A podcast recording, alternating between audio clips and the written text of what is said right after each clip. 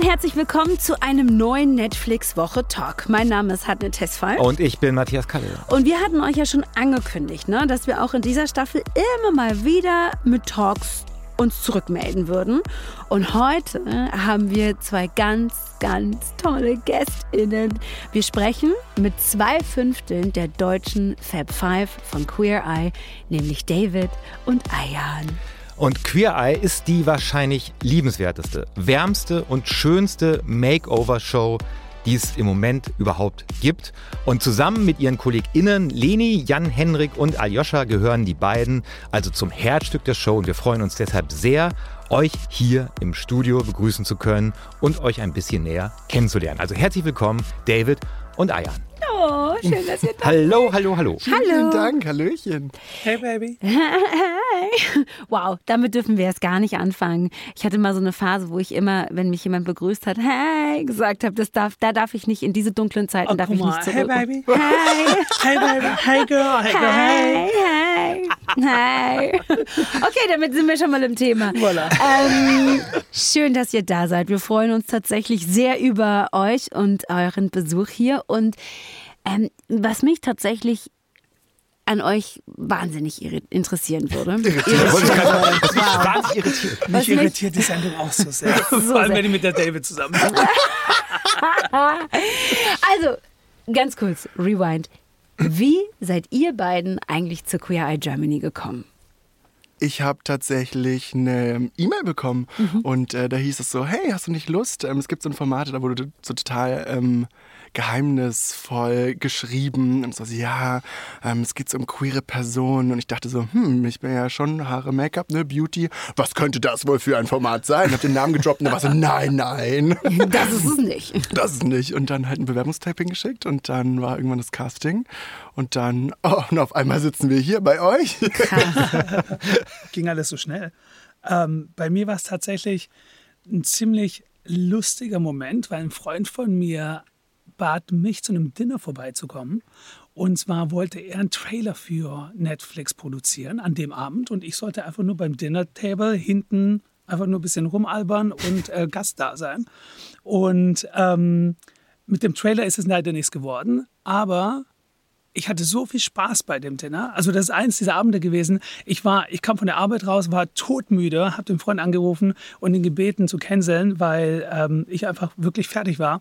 Und er meinte, ey Ayan, du musst sowieso was essen, also komm vorbei und wir haben einfach ein Dinner und es wird spaßig, das sind coole Leute. Also bin ich hin, hatte wirklich sehr viel Spaß und anscheinend ist Netflix von diesem Trailer aus auf mich aufmerksam geworden und die haben mich angeschrieben. Krass. ja.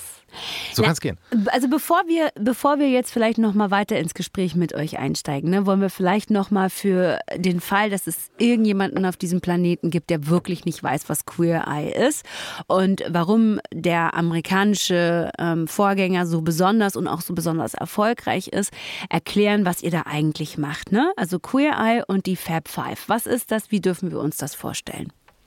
Ähm, man muss sich das so vorstellen, dass wir zu fünft ähm, bei Menschen zu Besuch sind und deren ganzes Leben letztendlich auf den Kopf stellen.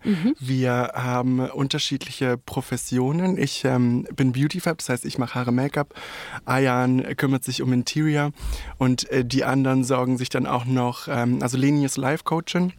Das heißt, sie ähm, guckt so ein bisschen hinter, ja, wie soll man denn sagen, Naja, eher, eher hinter, hinter die Kulissen, was so das, das Persönliche angeht.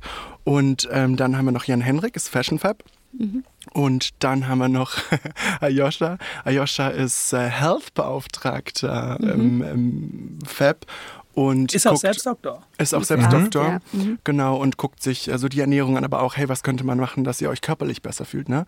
Und dann begleiten wir diese Menschen eine Woche lang und gucken, okay, was können wir für euch tun? Ähm, was wünscht ihr euch? Ähm, wo sind eure Schwachstellen? Wo können wir euch unter die Arme greifen?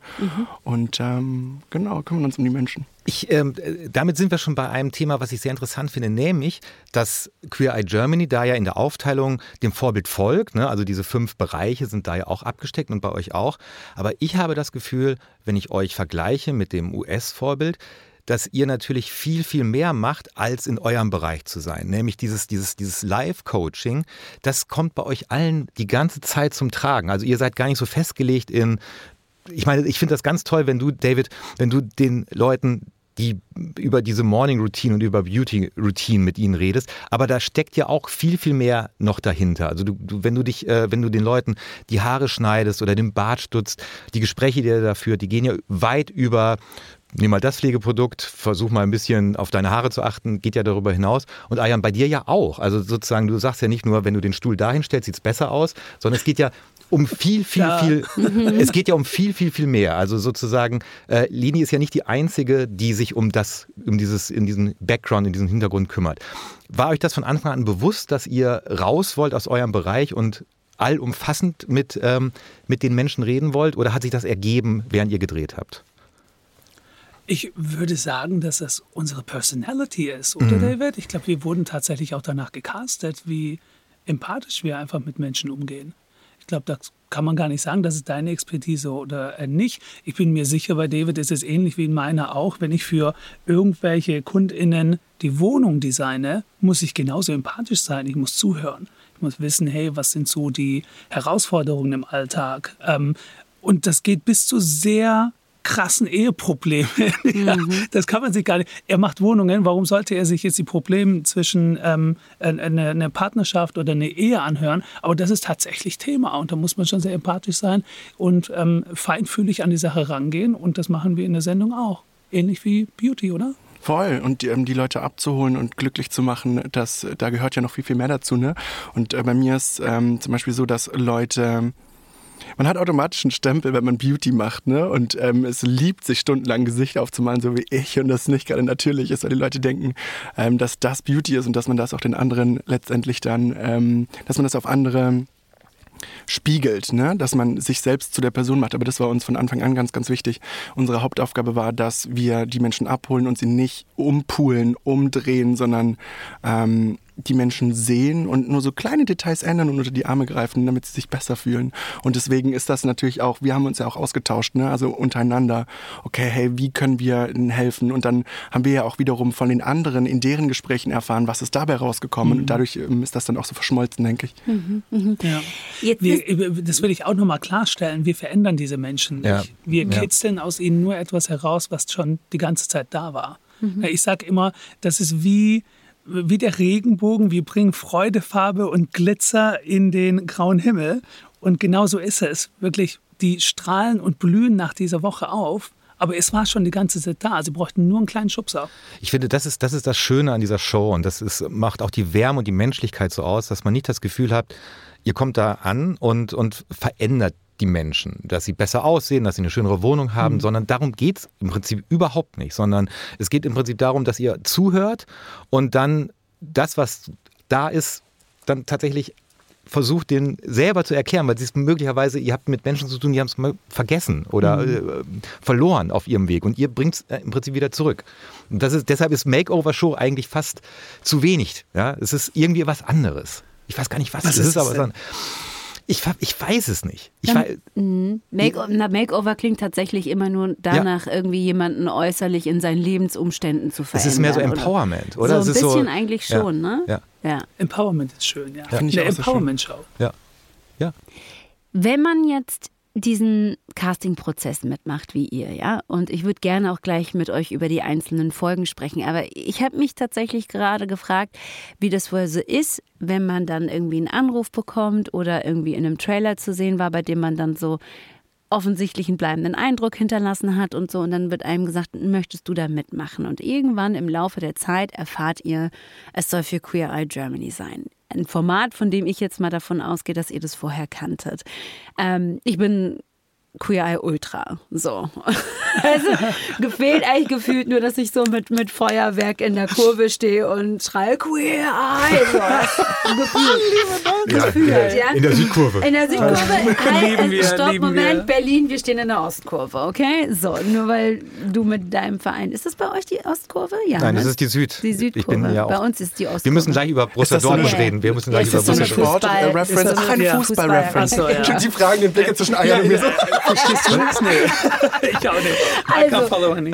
aber das Ding ist so, ne, dann, Obwohl dann wir mit- viel mit Fußball zu tun hatten. in Darüber sprechen Oh wir ja, ja, gleich. oh ne? ja. Also es ist echt so Fußball und Deutschland. Da müssen wir wirklich nochmal reingehen in das Thema. Aber ich frage mich halt schon, wie das für euch so war, als ihr dann irgendwann erfahren habt, worum es da geht. Und dann ist es dann so eine Sache, die einem vielleicht auch irgendwie ein bisschen Respekt macht. Irgendwas, wo man sagt, oha, das muss ich mir vielleicht nochmal überlegen. Ähm, weil die Vorbilder ähm, da so groß sind. Ne? Also wenn wir uns jetzt mal diesen Cast von amerikanischen Queer Eye angucken, Jonathan Van Ness, Karamo, Bobby Burke, ähm, äh, Anthony Porowski und Tan France. kannst mich um 3 Uhr Wow. morgens wecken. Du kannst dich um 3 Uhr morgens wecken, und ich kann die Namen, hab die Not parat. bad, Ne? Aber ähm, ne, wie, wie geht man dann damit um so? Also wie, wie, was empfindet man dann, wenn man weiß, was es ist und dann vielleicht auch erfährt, okay, und ich habe das jetzt gemacht. Ich werde das jetzt, also ich habe es geschafft und ich werde das jetzt machen. Ich habe es bestellt, ähm, tatsächlich im Universum. Ah ja? Ja, ich habe, ähm, als ich dieses Format das erste Mal gesehen habe, habe ich mein Accountbild auf Netflix. Ratet mal, wer das dann war. Sofort. Jonathan. Ja. JVN. Oh. Und ich habe seitdem visualisiert und manifestiert und habe äh, mich schon bedankt, dass ich eines Tages äh, deutsche Jonathan sein werde. Ist so, kein ich krieg grad- ich krieg echt gerade Ich Gänsehaut. habe ich hab's ist echt bestellt, toll. ja. Und dann ist es aber passiert. Und das war, ähm, das war zu einem Zeitpunkt, wo ich das schon ganz doll gemacht habe, aber noch nicht richtig glaubte, noch nicht so spirituell war, wie ich jetzt bin.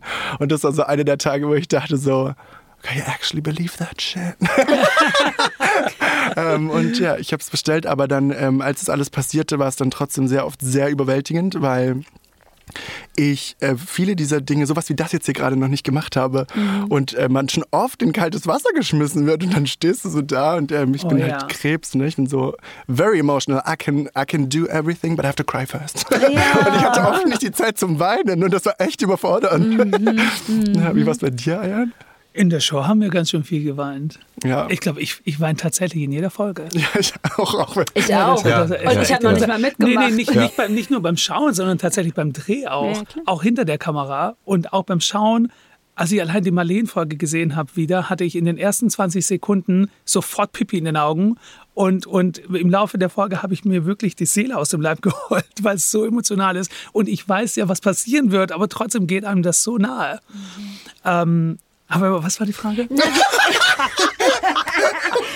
Nee, aber also wie du, wie du reagiert hast, als, so. es, als es dann plötzlich stand und rauskam und raus war, dass du auch dabei sein würdest. So. Also das ist gar nicht so einfach. Die US-Fabs, na, unsere US-Fab-Familie, die haben uns in den letzten vier Jahren oder mir extrem viel beigebracht.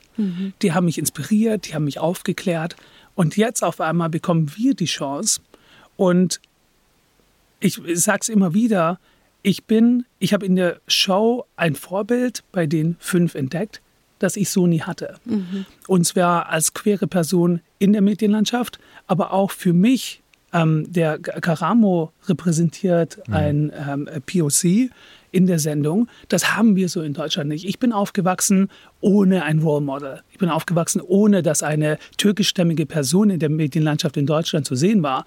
Und zugleich war ich sehr kreativ, habe aber auch nie eine queere türkische Person in der Kreativ, im Kreativsektor entdeckt. Sprich, ich bin aufgewachsen, ohne dass ich mich mit irgendjemandem im Entertainment-Sektor, in der Medienlandschaft in Deutschland identifizieren konnte. Und da fühlt man sich ein bisschen ausgeschlossen aus der Gesellschaft. Und man denkt sich, wo gehöre ich eigentlich hin?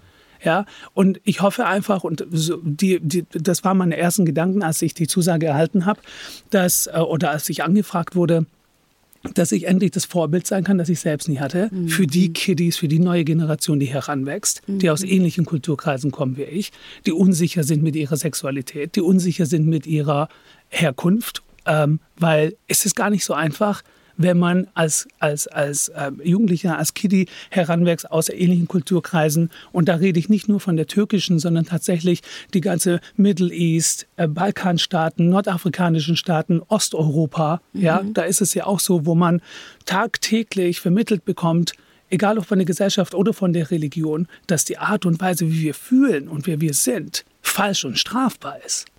Ja, das ist schon hart. Und so habe ich mir einfach gedacht, hey, go out there, show these people, queer, Turkish, erfolgreich, that's a match, honey, and you better wake up. Yes.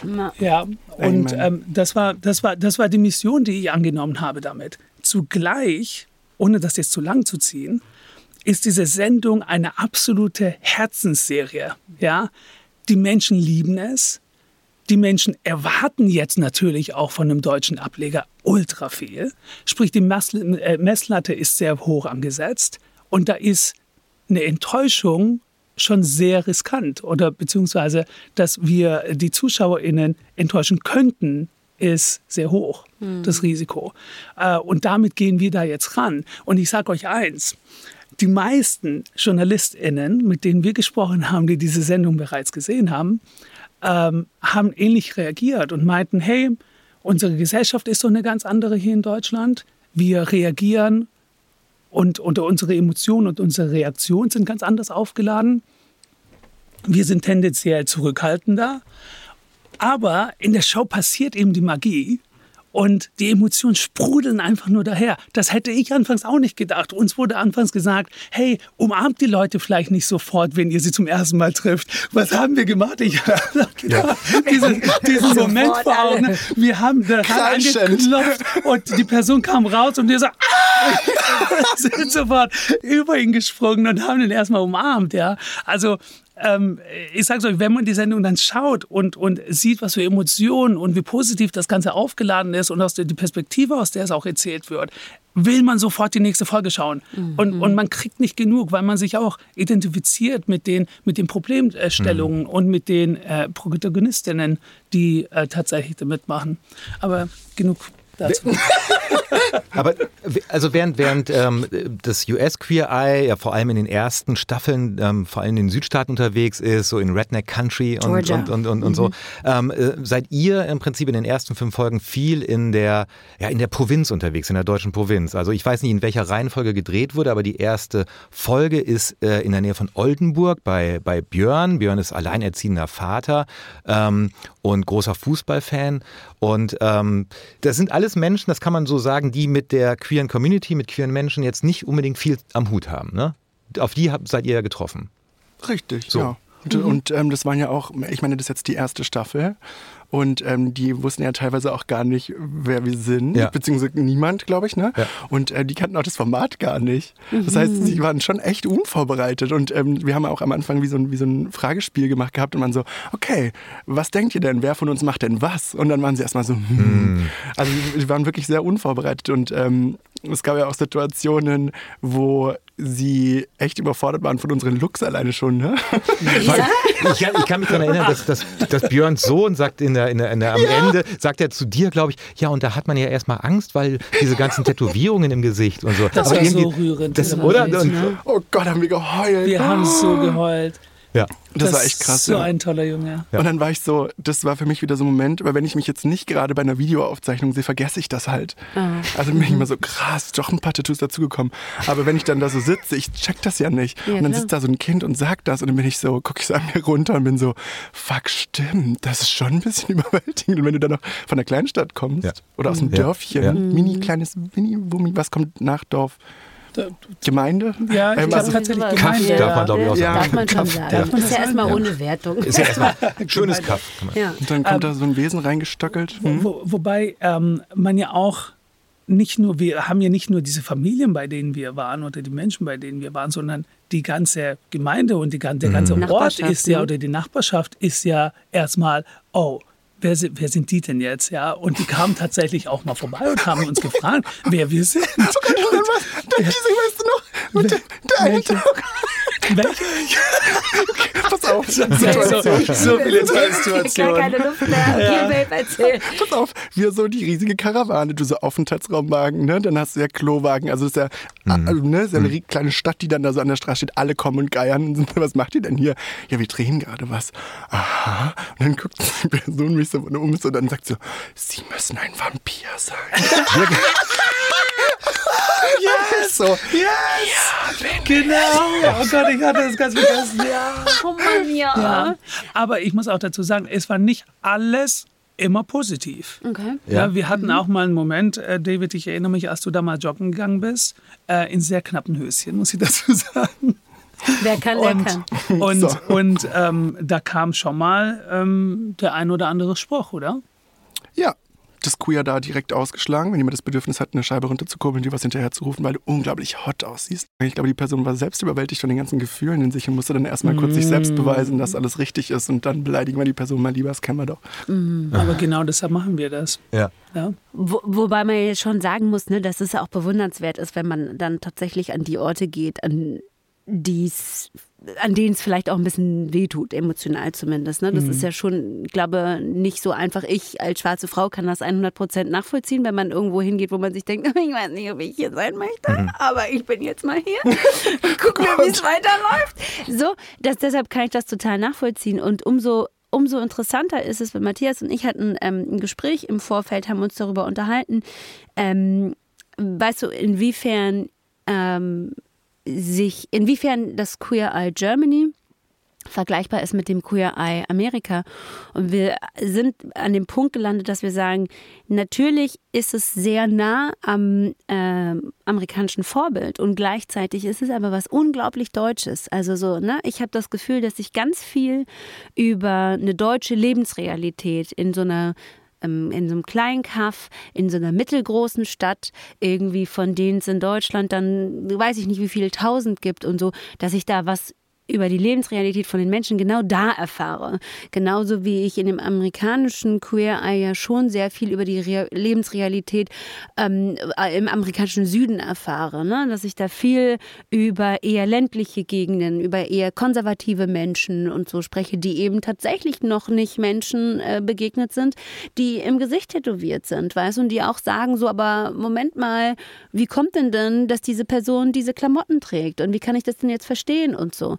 Ähm, war euch das auch wichtig, diese, ähm, diesen Aspekt mitzuerzählen in eurer Arbeit oder wolltet ihr tatsächlich oder hattet ihr diese Dimension vielleicht gar nicht auf dem Schirm? Und dann gehst du, David, erstmal rein und sagst, na, ich gucke jetzt erstmal, wer du bist, was, was, ne, was dich ausmacht und dann arbeite ich mal nur an dir und denkst gar nicht über diese andere Dimension nach. Ich, ich war ich war schon ein bisschen tunnelig. Glaube, jetzt, wo du das so fragst, ähm, ich weiß nicht, wir kamen da hin und wurden ja so aus unserem Leben einfach da reingepflanzt. Deswegen habe ich das eigentlich so gemacht, wie ich das immer mache, wie ich das seit Jahren irgendwie im Salon gemacht habe, dass ich da bin, ähm, um die Person kennenzulernen und ähm, so gesehen eigentlich eine bestmögliche Dienstleistung zu machen in Bezug auf zum Beispiel Haare und Make-up. Weißt du, ich habe irgendwie alles andere komplett ausgeblendet und man ist ja auch aufgeregt as fuck. Ja. Also ich meine, da sind so viele Menschen um dich rum und so viele Kameras und weißt du, du willst ja auch abliefern und dadurch ist das... Ähm, Kameras? was? Ton, Licht, so viele Menschen. Nee, also ich war, ähm, ich habe irgendwie gefühlt alles einfach ausgeblendet und habe dann irgendwie immer nur die Person und mich ähm, gesehen, ja. Wie ist es denn dann so, wenn du da in diese Häuser reingehst und diese Wohnungen reingehst von Menschen, die eine Lebensrealität haben, die komplett anders ist als deine? Ähm, wie, wie ist es, wenn du da so sehr ähm, mit all dem, wofür du stehst, in deren Identität einsteigst sozusagen? Naja, ich glaube, das, ist die, das ist die Expertise und Profession, die ich mitbringe. Und das machen wir tatsächlich tagtäglich, dass wir uns in andere Menschen hineindenken und hineinfühlen müssen. Wir sind ja alle in unserer Expertise tatsächlich auch tätig. Ja, Ja. also wir, Ja. wir nehmen da keine Rolle an, die Ja. wir nicht vorher schon ausgeübt haben. Von Absolut. daher, wenn ihr die Fragen hier so stellt, ist es für uns so, äh, hold on a second, you don't really think about it. Ne? Wir machen es ja einfach tatsächlich im, im, Ja, stimmt. äh, täglich. Und wenn man jetzt so konkret die Frage stellt, was fühlst du oder wie ist es, was empfindest du dabei, muss man erstmal reflektieren und, und überlegen, was fühlen wir denn wirklich Voll. dabei, weil das ja wirklich tagtäglich das ist, was wir machen. Aber und das finde ich bei uns in der Show auch ganz toll, dass wir wirklich alle von der Expertise Mhm. kommen und genau wissen, wovon wir reden. Der Unterschied ist natürlich, dass ähm, man zum Beispiel ja aktiv sonst in deine Agentur kommt und sagt, ich habe einen, einen Laden oder ich habe eine Wohnung und ich weiß nicht weiter. So oder man kommt, als du noch im Salon gearbeitet hast, in den Salon und sagt so, ich bin irgendwie unglücklich. So. Aber jetzt ist es ja so, dass, dass, dass, dass, dass ihr mit Menschen zu tun habt, die sich um beide Dinge noch nie gekümmert haben und auch noch nie drüber nachgedacht haben, könnte das Sofa da eigentlich besser stehen oder was könnte, wie könnte meine Dortmund-Wand noch besser zur Geltung kommen, außer das Vollklatschen. So. Ähm, ich glaube, das ist ja der Unterschied. Also, dass, dass, dass, dass Menschen eigentlich ähm, nicht, also das hört sich jetzt so doof an, wenn ich sage, sie sind nicht, kommen nicht freiwillig zu euch, aber der Antrieb ist jetzt nicht, ich will meine Wohnung oder meinen Laden schöner haben oder ich weiß nicht, wohin mit meinem Bad, sondern einfach nur, sie kommen und sagen, ich weiß gar nichts. Ich glaube, das ist ja der mhm. Unterschied. Ne? Absolut korrekt. Und ähm, ich glaube, das Wichtigste ist, anfangs sehr viel zuzuhören, mhm. Fragen zu stellen und hauptsächlich die Angst ihnen zu nehmen. Haben die Weil Leute Angst, große Angst? Jedes, ja. jede, jede einzelne Folge und jeder einzelne Drehen, jeder einzelne Mensch, mit dem wir zusammen drehen, muss ich am ersten Tag ganz viel Angst nehmen. Mhm das ist tatsächlich, das ist die Hauptaufgabe am ersten Tag, weil die sind alle total panisch, die wussten ja nicht, welche Sendung das ist und, und haben auch gedacht, okay, wie stellen ihnen, was für ein Licht stellen wir die wirklich da? Ja, das war für die eine Riesenfrage und dann sagten die auch, ah ja, ich will aber, dass das nicht wegkommt und meine Lampe nicht wegkommt und die Wand nicht wegkommt, ähm, nicht, dass ihr das alles wegschmeißt. Ähm, na, da muss man schon erstmal auch sich da einfühlen und, und sagen, hey Honey, ich bin hier für dich, ähm, dass wir dein Leben abliften. Und, mhm, mhm, und, ähm, und dann sind sie aber trotzdem noch skeptisch. Es ist jedes Mal so, dass ich backstage, also hinter der Kamera, zu den einzelnen Personen gehe und mit ihnen wirklich unter vier Augen spreche, ihnen die Angst nehme und auch sage, hey, hör mir zu, wir machen nichts, was du nicht möchtest. Aber ich möchte, dass du verstehst, dass wir für dich da sind und dass das hier endlich eine Chance für dich auch ist, in deine Wohnung etwas Geiles reinzuholen, was du vielleicht vorher dir noch gar nicht ausgedacht hast oder vielleicht auch finanziell gar nicht leisten könntest. Ja, solche Beispiele hatten wir auch. Und da öffnen sie sich erstmal und meinen, oh wow, Ayan, danke, dass du das jetzt hier so sagst, weil so weit habe ich gar nicht gedacht. Ja, und dann was, das liegt natürlich ein bisschen auch daran, ähm, was wir über Reality-TV-Formate in Deutschland in der Zwischenzeit gelernt haben. Und ja. zwar, dass es in, ja. in, in der deutschen Tradition nicht unbedingt die menschenfreundlichsten sind. Also nee, die Leute, die, Leute die werden da, vorgeführt. Genau, die ja. ProtagonistInnen werden vorgeführt, sie werden ähm, irgendwie zu, zur Karikatur oder was, also zum Lachobjekt. Und deshalb kann ich das schon nachvollziehen, ähm, dass ihr da hinkommt und dann erstmal mehr oder weniger Pionierarbeit leisten müsst am, an der einzelnen Person. Ähm, wo hattet ihr das Gefühl, dass ihr da am meisten arbeiten musstet? Also wer hatte euch gegenüber und eurer Arbeit gegenüber und dem, was ihr da macht, gegenüber die größten Vorbehalte? Wo ähm, sind euch äh, ja die größten Hürden begegnet? Was würdet ihr so aus eurer vielleicht ja ganz subjektiven Erfahrung an diesem, an diesem Format auch sagen? Hm, ich muss gerade überlegen. Bei mir waren eigentlich alle sehr, sehr offen. Mhm. Ähm, die einzige Person war eigentlich wirklich bei mir Marlene, die wirklich wieder und wieder gesagt hat, ich möchte nicht mhm. zu girly sein. Also sie hatte einfach Angst davor, mhm. zu girly zu wirken. Und sonst waren bei mir eigentlich alle so, ja geil, mach mal. Ich hatte, ich hatte so geile Karten. ich hatte es ähm, echt einfach, muss ich sagen, ja. Kann natürlich auch sein, dass ja. man dieses, die optische Veränderung ja schon auch in ein paar Sendungen irgendwie hatte und die meisten dann ja schon auch davon ausgehen, okay, die Wahrscheinlichkeit, dass ich gut aussehe hier, hiernach ist sehr hoch, ne? Ja. ja. ja. Aber wie war es bei dir? Aber ich glaube, mein Vertraut, der David auch schon. Sie mhm. ist ja so liebevoll und die geht da auch ziemlich, doch tust du, oh, du ja. gehst da so mit, mit ganz viel Fingerspitzengefühl ran und holst die Leute ab, genau wo sie abgeholt werden müssten und, und schaffst einfach ein Vertrauen und eine Basis und danach kann man gar nichts anderes sagen, außer hey, Henny, just do whatever Spätestens in der zweiten Staffel kommen die Leute und sagen, Mach, was du willst. Ja, I'm ja, yours. Tatsächlich so. Na, aber Ayan, wie war es bei dir? Weil in, die, in, die, in, in so einen Wohnraum, den jemand ja auch kuratiert hat, weißt du, also da, da, da hat sich ja jemand auch schon in vielen Fällen was bei gedacht, wenn er Sachen so stellt und so. Und dann kommst du. Oder auch nicht. Oder auch nicht. Und dann kommst du und sagst, guck mal, wollen wir das nicht vielleicht so machen? Kannst du dir das so vorstellen? Wo hatte, wo, wer hatte dir gegenüber die größten Vorbehalte? Ah, alle. Absolut, ja. Jeder einzelne Fall. Da, ähm, die sind natürlich, es ist ihr Wohnbereich, da, ne, das ist ihr Kokon, das ist ihr Rückzugsort, das ist ihr Leben. Und wenn man da jetzt reinkommt und sagt, ah ja, hey, du hast es schön hier, aber wir ändern mal alles, dann sind die halt erstmal, hm, okay, was hat der nun vor? Ähm, und sind natürlich skeptisch. Und wie ich es vorhin schon gesagt habe, man muss sie abholen und ihnen auch erklären, dass man es nur gut meint und dass es besser werden wird in jeder Hinsicht. Ich glaube, Sie sehen das vor allem dann, wenn zum Beispiel die äh, alle drei Männer, bei denen ihr seid, äh, wart, sind große Fußballfans gewesen und mhm. hatten dann auch ihre Vereine an den Wänden mit, mit Wimpeln und Postern und so. Und all das lässt du ihnen ja. Ähm, du, du nimmst es ja nicht weg und sagst, das ist hässlich, sondern du lässt es ihnen, weil das sind sie ja auch. Du nimmst ihnen ja komplett die Angst dadurch, dass du auch diese Erinnerungsfotos, die du dann ja fast noch eher in die, in, in, in, ins Schaufenster stellst, dass sie noch mehr leuchten. Vielleicht ist es auch etwas, was man sich im Vorfeld gar nicht vorstellen kann, wie sehr du diese Dinge denn doch highlightest. Das ist vielleicht das Problem. Bist du ein Fan? Von mir meine ich? Ich bin von euch allen Fan. Nein, weil, ich bin von weil, euch allen Fan. Aber das ist aber ich, tatsächlich so, die können sich gar nicht dran, etwas darunter vorstellen, was kann denn hier ja. noch gemacht werden, wie kann man das denn optimieren, wie kann man denn noch eine Fanwand aufbauen. Ähm, von daher verstehe ich deine Frage total. Die Sache ist die, wir wollen diese Menschen nicht verändern. Von daher kann ich diese ganzen Fanartikel nicht wegnehmen. Das ist ja ein Part ihrer Identität. Ja, ja. ja, und wir gucken nur danach, dass wir, wie ich vorhin schon gesagt habe, das rauskitzeln, was in ihnen schon steckt und das einfach nur ein bisschen mehr Sparkle reinbringen und schöner aussehen lassen. Ja.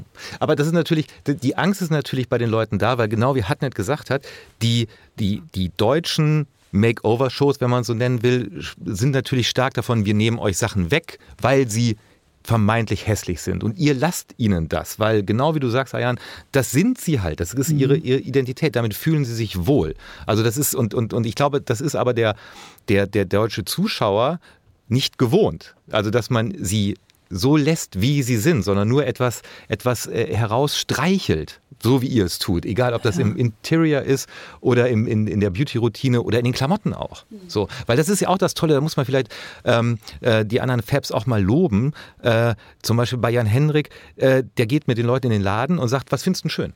So. Und der, der gibt ihnen nicht einen Haufen Klamotten und sagt, zieh das mal an, sondern die sollen mal gucken. Und mhm. das ist schon etwas, was, was ihr alle macht, dass ihr sagt, wie würd, oder wenn du mit den Leuten in, in Möbelhäuser gehst und dann sagst so, wie würdest du denn diese Ecke dekorieren? Und auf einmal können sie es. So.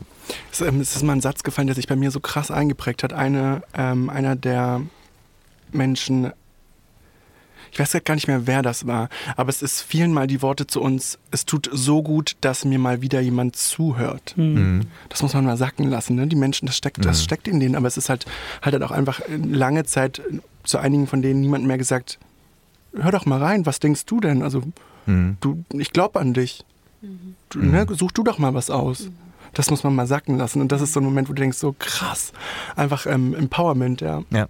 Ja. Was besonders schön ist, wenn man euch jetzt auch zuhört, ne, ist, dass ihr ja schon eine ganz krasse Wertschätzung auch für die Arbeit ähm, des jeweils, der jeweils anderen habt. So, ne? Also wie war das, als ihr euch so getroffen habt? Weil am Ende des Tages kannte ja keiner, keine von euch irgendjemand anders aus diesem Team, oder?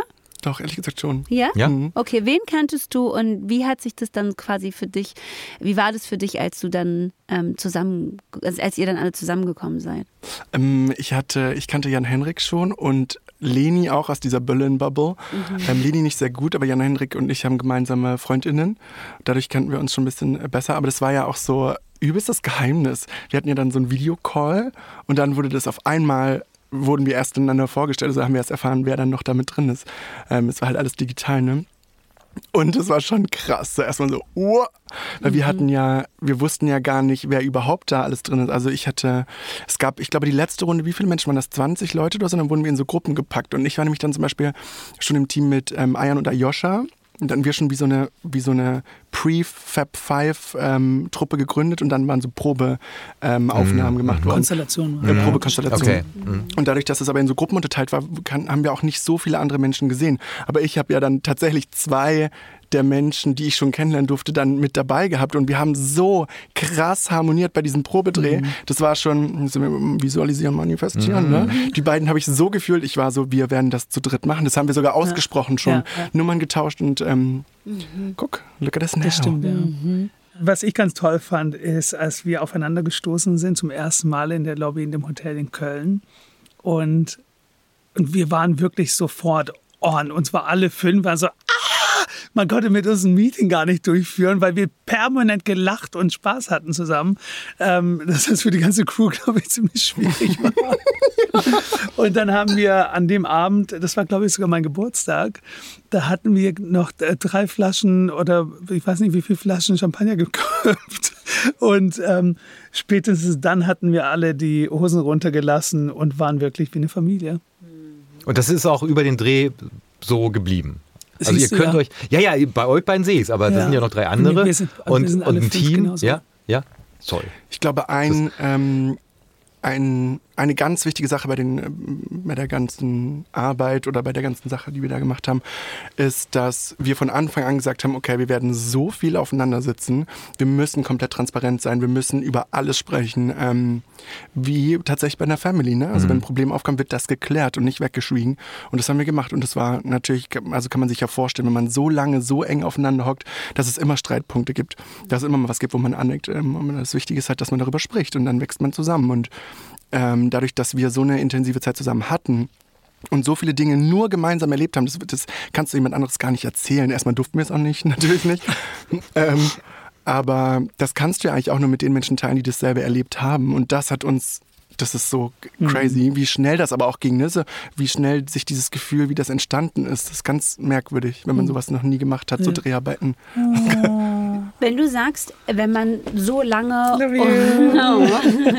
wenn du sagst, wenn man so lange und so eng zusammen hockt wie wir, wie lange und wie eng hockt ihr denn da zusammen? Ich glaube, wenn man jetzt alles mal zusammenzählt, haben wir schon so um die drei Monate gedreht, oder? Ja. Kommt das so hin? Wir hatten eine Pause, eine Sommerpause, kurz. Und dann ähm, ging es wieder weiter. Also drei Monate könnte man schon sagen. Und wir sind ja immer eine Woche bei einer Person letztendlich, ne? Also wir sind da ja wirklich nur auch ein paar Tage. Wir haben ja noch Abreise, Anreise. Wir, sind wir auch immer zusammengefahren. Und dann ist man natürlich im selben Hotel.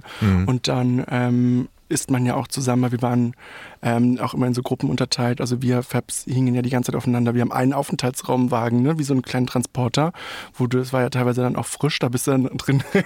in diesen, wie viele Quadratmeter sind das? Vier? Gefühlt. Ja, und dann sitzt du dann und kuschelst da, ne? Und, Unser ähm, Wagen, Mhm. Das ist halt so ein kleiner 65, pro Person. der hat doch so einen riesen Truck, Truck oder Stimmt, nicht? mit Pool hast du recht. ja.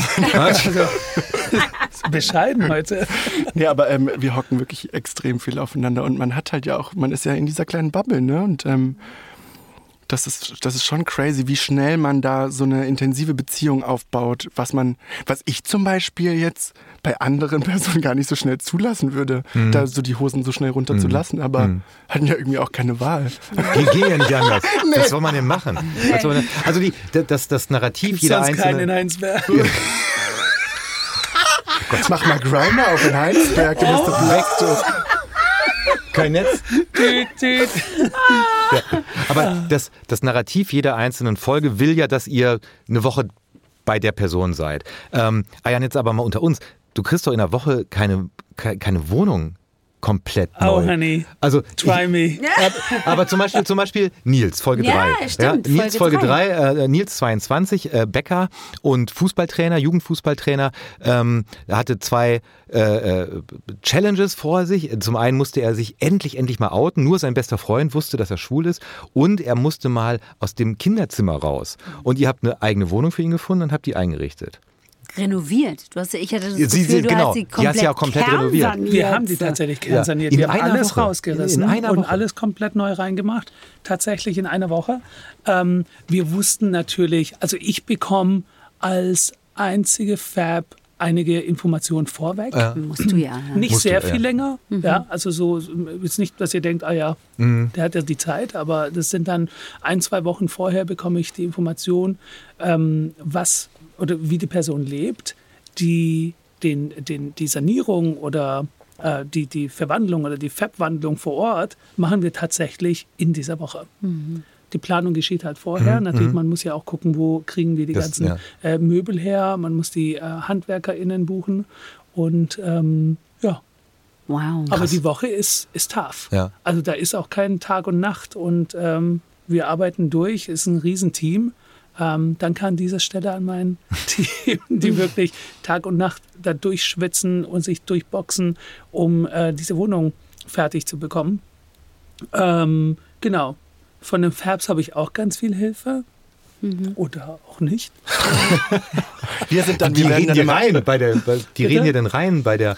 Nee, wir werden angeschrien und, ja, und geschlagen, wenn wir uns dann da Natürlich. auf die Couch setzen, weil die Kissen ja gesteamt sind. Okay. Also das müsst ihr aber auch verstehen. Ja? Man, macht sich da so viel Arbeit und dann ja. kommen die vier Prinzessinnen ja. und setzen dich da auf meine äh, schön gefalteten und, und ähm, meine Kissen, die ich so schön aufgeplüscht habe. Ja. Kennt ihr dieses TikTok? Was sagt, when she cleaned the whole house and she put on some candles, don't touch nothing. das ist immer so dieser Moment. Das bin ich, ja. Gibt es eigentlich eine, eine Fab-Wandlung? Ich habe gerade ein neues Wort super, gelernt. Super. Yeah. Gibt, es, gibt es eine Fab-Wandlung, die ihr besonders gerne mochtet? Ich finde, um ehrlich zu sein, waren alle ziemlich unique und mhm. besonders. Ich würde jetzt gar niemanden da rauspicken möchten.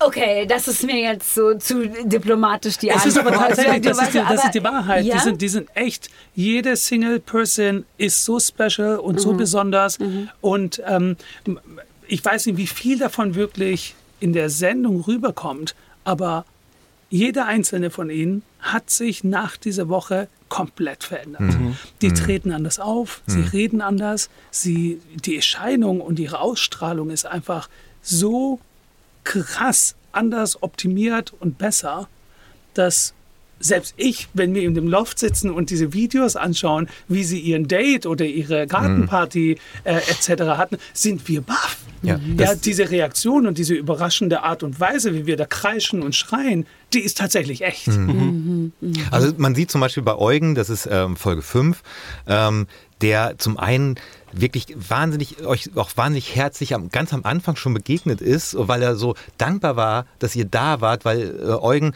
ähm, ist ein Mann, der äh, sehr, sehr viel Lebensmut verloren hat, obwohl er tolle FreundInnen auch immer schon hatte. Und ähm, ähm, er gibt dann am Ende eine, eine, eine Gartenparty und ähm, macht dann zum Beispiel mit diesem Pinsel diese, diese, diese Creme drauf, wie du es ihm vorher gezeigt hast. Und das bricht dein Herz, als du es siehst. Also Immer dieses, noch, ja. ja, mhm. ja. Also er nimmt, er nimmt, tatsächlich diesen Pinsel und, und, und, trägt die dann halt auf, weil ihm das so, so, so gut tut. Also diese Veränderung bei Eugen, der aber, glaube ich, gleichzeitig und das ist ja das Schöne, das ist alles schon in ihm drin gewesen. Es, ihr, ihr, musstet nur kommen und sagen, so jetzt mal raus damit. Also da hatte man bei Eugen das Gefühl, die Veränderung ist vielleicht sogar die größte, aber er war auch am, ja, wenn man so will, fast am meisten offen euch gegenüber. Ja. Kann ja, man das so. Eugen war, ähm, Eugen war echt krass. Der literally, wortwörtlich mit offenen Armen wurden wir empfangen. Der wollte ja auch nur noch knuddeln, ne? Mhm. Das ist ja Wahnsinn. Der hat ja. so die ganze Zeit, darf ich dich mal in den Arm nehmen? Ja. ja. Zu jedem von euch gesagt. Das war so, ganz toll. Oh, so ein wundervoller, herzlicher Mensch. Ähm, da war es aber zum Beispiel so, da gab es nämlich diese eine der Knackpunkt jetzt bei mir, als wir im, im Salon waren. Und es ging halt eben darum, dass es seiner Psyche nicht so gut geht. Und ähm, ich meine, er hat super zartes Haar. Ähm, da ging es jetzt nicht um, um den Schnitt. Ne? Was soll ich mhm. jetzt da rausreißen? Mhm. Wir haben auch mit, beim, mit dem Bart ein bisschen was gemacht. Da habe ich mhm. überlegt, okay, was kann ich ihm denn Gutes tun? Und wenn du Rituale findest, die ja zu Beauty dazugehören. Ich meine, es ist eine Gesichtsmaske, ne? Die Haut freut sich schon. Die war, oh Gott, seine Haut war so durstig. Aber davon abgesehen, da ging es ja nicht darum, äh, letztendlich sich zu pflegen, sondern ähm, etwas zu finden, was man noch nie gemacht hat, mal auszuprobieren. Du weißt nicht, ob du Sushi magst, wenn du noch nie Sushi probiert hast. Und dann habe ich gedacht, okay, dann lass es eine Gesichtsmaske sein, wenn er es noch nie gemacht hat. Wieso guckst du? So nee, bei Sushi dachte ich jetzt, bei Sushi gebe ich dir recht. Achso, ich. Mhm. So, ja, ne? Bei der, ja. Ja, total. Und dann habe ich gedacht, okay, eine Gesichtsmaske hat er noch nie gemacht. Und dann haben wir so einen Moment draus gemacht, haben das aufgetragen und dann habe ich gesagt, wie fühlt sich denn an? Ich gesagt, ja krass, fühlt sich richtig gut an. Dachte ich so, guck mal, und dieses Gefühl kannst du dir ja schenken, ne? Und ähm, genau darum geht es, einfach Dinge zu finden, die einen glücklich machen, die man eben tun kann, ne? Und mhm. ähm, dieses Gefühl, wenn du eine Kerze anmachst und es zu einem Ding machst, ich habe zum Beispiel eine Klangschale und wie bei so einem Klicker bei einer Katze kannst du auch trainieren, dass dich sowas glücklich macht, wenn du dich danach belohnst. Weißt du, ich meine, das geht bei uns genauso. Mhm. Ähm, ist einfach zu zelebrieren. Ne? Ja. Mhm. ja. Mhm. Also die, du hast natürlich insofern recht, Ayan, dass, als dass ich denke, man kann die ja auch alle nicht miteinander vergleichen. Ne? Also mhm. die ProtagonistInnen sind ja schon auch bewusst sehr unterschiedlich gewählt. Wir haben da einen alleinerziehenden Vater, wir haben ähm, eine Konstellation Konstellation, äh, ne, eine Hetero-Ehe und mit zwei Kindern und so, ne? Und Ulrike hat sich so ein bisschen verloren. Dann haben wir natürlich Nils, der irgendwie Anfang 20 immer noch bei seinen Eltern wohnt und noch mit seinem Outing struggelt. Dann haben wir Marleen, mhm. deren Lebensgeschichte einem schon in den ersten zwei Minuten oh. einfach komplett den Boden unter den Füßen mhm. wegzieht und man denkt sich, stopp, wie alt, wie alt bist du? Mhm. Und wie kann man in deinem Alter schon alles das erlebt haben? Und dann haben wir halt noch jemanden wie, wie Eugen ganz am Schluss, ähm, der irgendwie so äh, auch weiß, dass er Depressionen hat und so ein bisschen den Lebensmut verloren hat und auch immer in der ständigen Angst lebt, dass das, was er hat, diesen tollen Freundinnenkreis, Kreis, den er hat, dass er den verliert. Also das, was die Menschen da mitbringen und die Konstellationen und die Situationen und die Dynamiken, in denen sie leben, sind ja schon sehr unterschiedlich. Ne? Also ich muss aber ehrlich sagen, dass ich so dachte, ja, das ist aber ein guter, ein guter Mix gewesen. Also ein guter Mix Absolut, an Leuten, ja. wo ich auch so dachte, Ulrike, wir haben jetzt so wenig über Ulrike gesprochen, die da in ihrem Reihenhäuschen lebte und irgendwie neben ihrem Mann äh, einfach so parallel nebenher existierte und die Kinder irgendwie sind mitgelaufen. Die, das Haus wurde immer voller und voller und sie wusste überhaupt, hatte irgendwie sich verloren und war komplett auch ein bisschen überfordert von ihrem Leben und ich war dann so, okay, Sis, das bin ich ein bisschen. ich war so, Ulrike, ich fühle, ich fühle auf vielen verschiedenen ja. Ebenen mit dir so. Ne? Genau das ist es, diese, diese Schicksalsschläge, die diese Menschen erleben mussten. Und diese Lebensstories sind so divers und unterschiedlich voneinander, dass die ZuschauerInnen sich irgendwo identifizieren können mhm. mit, den, mit, der, mhm. ähm, ähm, mit unseren Mentees. Und das ist das Tolle, mhm. weil man kommt, wie ich vorhin schon gesagt habe, man kommt aus, man, oder man beendet eine Sendung, eine Folge und man möchte sofort die nächste sehen, weil man einfach da drin vorkommt als Person. Ja bei Uli habe ich ganz große Parallelen äh, zu meiner Mama gesehen. Die hat bei den Dreharbeiten, die hat das Haus voller Menschen, ja. Wir reden hier von wirklich vielen Menschen bei so Dreharbeiten. Mhm. Und es ging um Uli. Und was macht die? Die Kameras aus, oh, rennt ja. durch das ganze Haus und fragt alle, ob sie einen Tee wollen oder was Wahnsinn. zu trinken. Ja. Hauptsache nicht um sich selber kümmern, sondern ja. alle betütteln. Ja. Ne? Das, das stimmt. Wir, genau, wir mussten ihr erstmal klar machen, dass wir für sie da sind und sie sich jetzt erstmal hinsetzen soll und wir gucken danach, dass wir ihr genau den Service bieten, den sie permanent anderen bieten will. Mhm. Und dann saß die da und guckte uns an und war so, oh, äh, Oh, hat ja gar nicht gekommen, gar nicht klar. ne? kam gar nicht klar. Ja, das glaube ich, das glaube ich. Aber ähm, was ist es denn, so was ihr euch jetzt wünscht für, für, ähm, für Queer Eye? Also was, was, was wollt ihr, was Menschen damit rausnehmen und sich daraus ziehen? Ich wünsche mir, dass Menschen durch das Format bemerken, dass wir alle Menschen wunderschön sind und dass wir ähm, Hilfe annehmen sollten und dass man immer auf Augenhöhe bleiben sollte, dass man nicht mit dem Finger auf andere Menschen zeigen sollte. Egal was für Menschen, wir können von allen Menschen was lernen, auch wenn man im ersten Moment denkt, was denn da? Mit der zugehackten, die ist doch frisch aus dem Knast, die will mir jetzt was über mich erzählen. Nein, diese Person kann wirklich gute Absichten haben. Mhm. ähm, nee, aber ähm, ernsthaft, ähm, das Format ist so warmherzig und ähm, ich glaube, dass wirklich alle Menschen was mitnehmen können. Und zwar, dass es ganz wichtig ist, auf Augenhöhe miteinander zu sein. Mhm. Allen, mit allen Menschen auf Augenhöhe zu sein, ja. Ja, ja und wir wollen halt zum Denken anregen. Mhm. Na, es ist tatsächlich eine Mission und ich finde, das ist eine Bewegung, die wir hier starten für Inklusion und Akzeptanz. Und zwar nicht nur für die queere Szene, sondern für alle Menschen, die vielleicht nicht in die Norm passen. Und das ist in Deutschland gesehen, sind es tatsächlich unterschiedliche Kulturkreise, so wie halt auch die LGBTQI-Plus-Community. Mhm. Ja. Und da gibt es noch einige mehr, die ich hier noch nicht erwähnt habe. Jede Minor Group soll einfach akzeptiert und inkludiert werden. Hm. Ich finde auch, dass, äh, David, was du gesagt hast, Ayan, was du gesagt hast, was ihr euch wünscht, wie diese Show nach draußen wirkt, ähm, aber auch an, bei den Menschen ankommt, das kann man euch und dieser Show auch wirklich nur wünschen. Uns als ZuschauerInnen äh, wünsche ich tatsächlich eine zweite Staffel, weil ähm, ich glaube, dass äh, so toll wie ihr miteinander seid, so toll wie ihr mit den Mentis, sagt man, mit den, mit den, Mentees, äh, mit, ja. mit den, mit den Menschen, zu denen ihr Fahrt seid. Ähm, das, das sucht seinesgleichen, was Wärme angeht. Ich musste immer an einen Satz denken, der im Original Queer Eye läuft, nämlich äh, äh, Self-Care is an inside job. Und das kann man, glaube ich, nicht oft genug den Leuten erklären. Und ihr tut das ähm, mit Queer Eye Germany und zwar nicht als, keine Ahnung, Abklatsch eines Originals, sondern ihr habt einen eigenen Ton gefunden, eine eigene Haltung zu dem, was ihr macht. Und deshalb ähm, wünsche ich euch wirklich von Herzen viel Erfolg für Queer Eye Germany. Und mir selbst wünsche ich tatsächlich eine zweite Staffel. Ja. Ich will die sehen. Also, ich will die, ich will die, ich will die einfach sehen. Ich will die auch sehen. und Ich glaube, wir werden da mal ein gutes Wort für euch einlegen. An uns soll es nicht scheitern. So, we're gonna, we're gonna campaign for you. Äh, vielen Dank, dass ihr da wart. Vielen, vielen Dank für eure Zeit. Vielen Dank für all die lustigen Geschichten und Einblicke und überhaupt vielen Dank für die tolle Energie, die ihr mitgebracht Danke, habt. danke. Ähm, äh, vielen Dank an euch fürs Zuhören. Äh, die nächste Netflix-Woche Podcast, den gibt es wie gewohnt übrigens am Donnerstag. Bis dahin wünschen wir euch eine ganz spannende Netflix-Woche. Mehr Infos zu den Veröffentlichungen der Woche findet ihr natürlich auf netflixwoche.de. Und ähm, das war's erstmal von uns. Danke und tschüss. Wir danken euch. Bis dahin. Ciao, ciao, ciao. Tschüss, danke. Tschüssi, danke, dass wir hier sein dürfen. Das ist süßen.